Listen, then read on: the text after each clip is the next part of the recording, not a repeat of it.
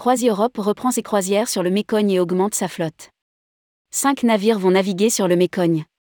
CroisiEurope reprend ses croisières sur le Mécogne dès le 7 août 2022 et jusqu'au 29 avril 2023. Cinq navires navigueront sur le fleuve. Rédigé par Céline et Imri le mardi 26 juillet 2022.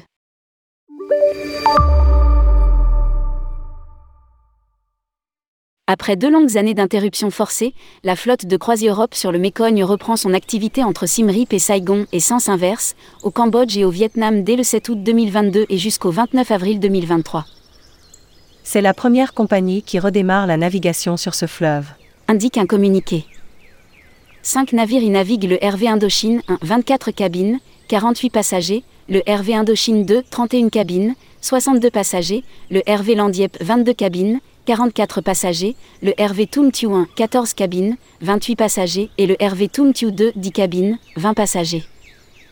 Les RV Tumtiu 1 et 2 peuvent être affrétés entre amis ou en famille. Pour ceux qui le souhaitent, deux extensions optionnelles peuvent être rajoutées. Hanoï et la baie d'Along en pré. Ou post-programme optionnel de 4 jours, 3 nuits. Les villes impériales, Hanoï et la baie d'Along en pré ou post-programme optionnel de 7 jours, 6 nuits.